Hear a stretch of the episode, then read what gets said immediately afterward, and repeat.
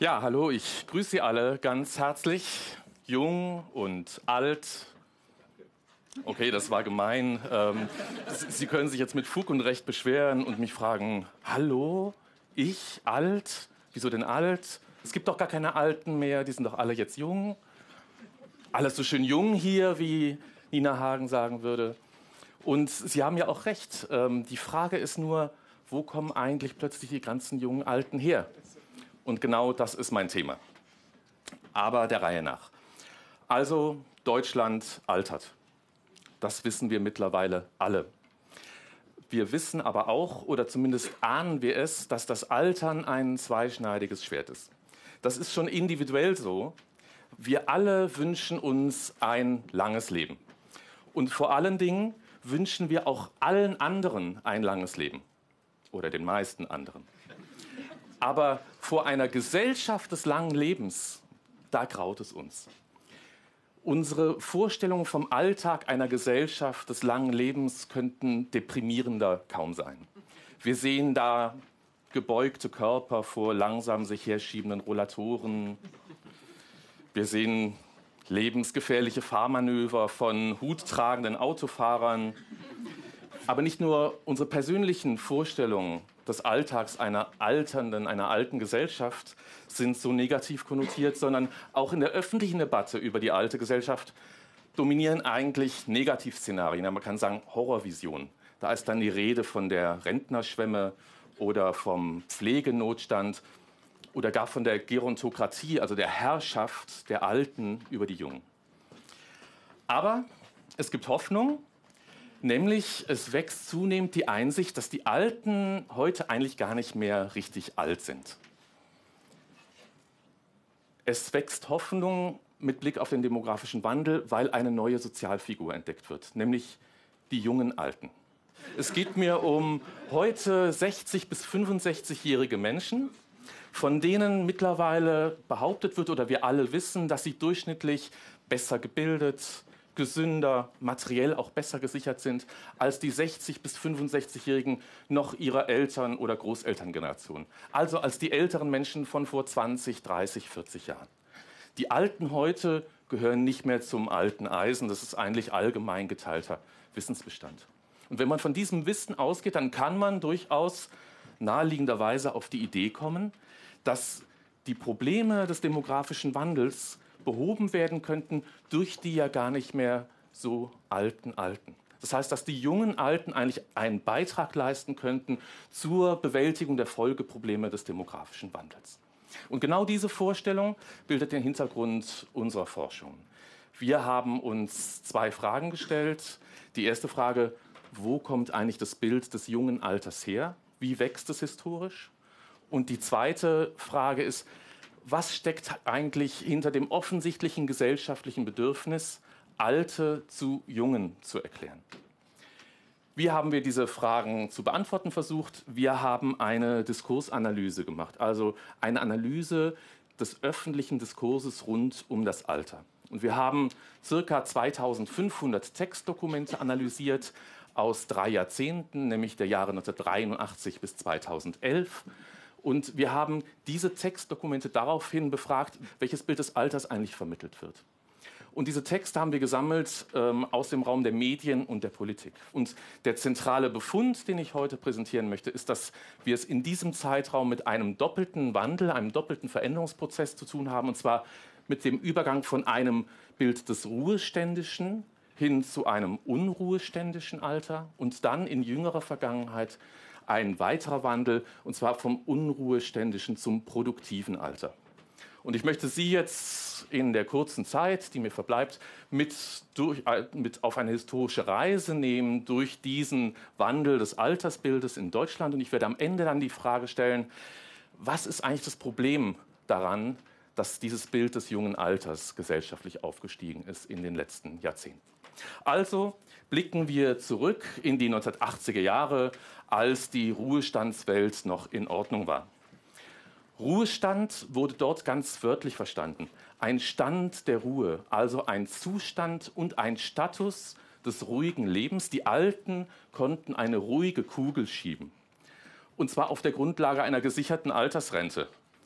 Die Älteren oder jungen Älteren unter uns werden sich erinnern an den damaligen Bundessozial- und Arbeitsminister Norbert Blüm ähm, und seinen mittlerweile zum geflügelten Wort gewordenen und negativ konnotierten Ausspruch, die Rente ist sicher. Er hat es auf Hessisch formuliert, mache ich mal nicht.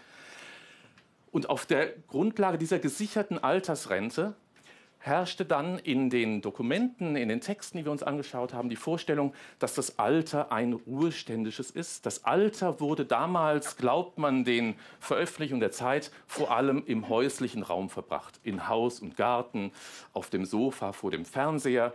Und wenn die Alten dann mal in den öffentlichen Raum traten, dann zu ganz traditionellen, klassischen Freizeitbeschäftigungen. Also mit den Kegelbrüdern zusammen ausgehen, apropos eine ruhige Kugel schieben, oder auf Kaffeefahrten gehen mit Heizdecke und so weiter und so fort. Oder beim Seniorentanzabend, der dann aber auch um 19 Uhr zu Ende sein musste. Wenn die Älteren sich bewegten, dann eigentlich nur auf der abschüssigen Bahn des körperlichen Verfalls hin zum Tod. Das, die Lebensphase Alter war geprägt durch Cookie Dent drei Phasen und ihr Fluchtpunkt war das Altenheim. Und dieses ruheständische Bild des Alters, das uns aus den öffentlichen Diskussionen der 1980er Jahre noch entgegenschlägt, das verändert sich in den 1990er Jahren. In den 1990er Jahren kommt Leben in die Rentnerbude.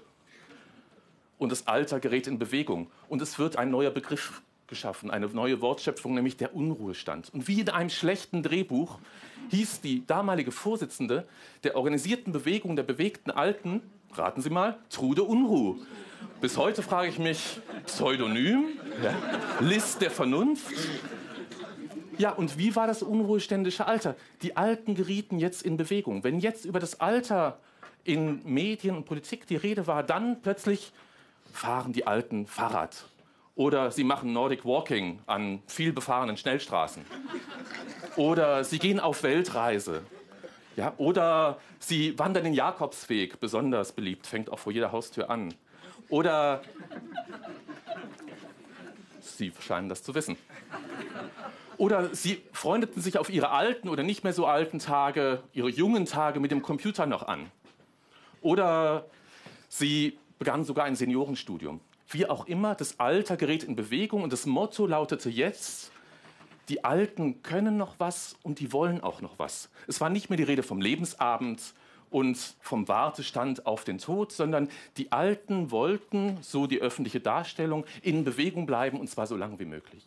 Und in den 2000er Jahren wird dieses Bild vom unruheständischen Alter ergänzt und überlagert durch ein weiteres Bild, nämlich das des produktiven Alters. Und dahinter steht ein gesellschaftliches Unbehagen, was einem aus den Texten in den frühen 2000er Jahren entgegenschlägt, nämlich ein Unbehagen an dem lustigen Witwen- und Witwerleben äh, und der Vorstellung, bewegtes Alter gut und schön, aber können die nicht auch was für, für uns tun? Also wenn die Kompetenzen haben, ja, wenn die jünger sind, gesichert materiell, gebildet, gesund, können die ihre Kompetenzen nicht als Ressourcen auch für andere einsetzen? Und dann kommt ein neuer Typus ins Spiel, nämlich der und die engagierte ältere, ältere Bürger und Bürgerin. Es tut sich jetzt eine ganze Welt der Möglichkeiten des gesellschaftlichen Engagements für die Alten auf. Ja, vom Lesedienst in Kindergärten für Sie bis hin zur Beratung von jungen Start-up-Unternehmen für ihn. Und diese Welt der Möglichkeiten des gesellschaftlichen Engagements möchte aber auch genutzt werden. Ja, das heißt jetzt nicht mehr nur, die Alten können noch was und die wollen auch noch was, sondern es gibt jetzt den Zusatz, ja, aber die Alten sollten auch noch was wollen ähm, und die sollten auch noch was tun. Und die sollten auch aktiv sein und zwar nicht nur für sich selbst, sondern auch für andere. Die sollen ihre Kompetenzen auch gesellschaftlich nutzen, nämlich zum Nutzen der gesellschaftlichen Allgemeinheit. Und hier sehen wir in dem Rückblick einen Wandel des Bildes vom erfolgreichen Alter das erfolgreiche Alter ist eigentlich das junge Alter. Es etabliert sich eine neue gesellschaftliche Normalität. Die gesellschaftliche Normalität heißt, dass das Alter ist jung, es ist bewegt, es ist lebendig, es ist aktiv, es ist sogar, Vorsicht, weghören, sexuell aktiv. Ja, es ist fast so wie das Leben der Jungen. Und diese neue gesellschaftliche Normalität oder vermeintliche gesellschaftliche Normalität wird unter der Hand zu einer neuen sozialen Norm. Jetzt Einblendung Soziologie wird zu einer sozialen Norm. Und wer in der alternden Gesellschaft etwas gelten möchte als älterer Mensch, der ist tunlichst jung geblieben, aktiv und, wenn es irgend geht, auch produktiv. Diese neue soziale Norm wird damit auch zu einem Motor von neuen sozialen Ungleichheiten. Weil es ist offenbar so und offensichtlich so, dass nicht jeder und jede Ältere gleichermaßen dieser neuen sozialen Norm des jungen, aktiven, produktiven Alters genügen kann. Sondern diese neue soziale Norm entspricht zufällig oder nicht, ich würde sagen eher nicht zufällig, den Lebensführungsmustern älterer Menschen aus den Oberschichten und den Mittelschichten. Und man kann insofern sagen, dass die Rede von dem jungen Alter auch ein Distinktionsmechanismus ist der älteren Menschen aus den Mittel- und Oberschichten gegenüber denen aus den Unterschichten. Und man kann auch sagen, dass das junge Alter und die Rede davon vielleicht sogar zugespitzt zu einem sozialen Herrschaftsinstrument werden kann. Ein zweiter sehr interessanter Befund aus soziologischer Perspektive ist eine Paradoxie, nämlich die Paradoxie, dass je mehr Ältere wir haben, seltsamerweise das Alter immer mehr aus dem Blick der Öffentlichkeit gerät, aus dem Blickfeld. Und zwar das Alter als wirklich als altes Alter. Was steckt dahinter? Unseres Erachtens steckt dahinter, dass die individuelle Angst vor dem Alter und dem Altern, die wir alle teilen, und befragen Sie sich selbst, die Sie alle kennen, kollektiv gewendet wird. Und dass wir kollektiv verdrängen diesen Alterungsprozess. Und dass das gute, richtige, erfolgreiche Alter eigentlich das ist, was dem Jungsein am meisten ähnelt. Wenn dem aber so ist, dann werden in Zukunft alle diejenigen, die in einer alternden Gesellschaft nicht jung bleiben, ganz schön alt aussehen. Tja, denken Sie mal drüber nach. Ähm, und am besten rechtzeitig. Ja? Alte und Junge. Vielen Dank.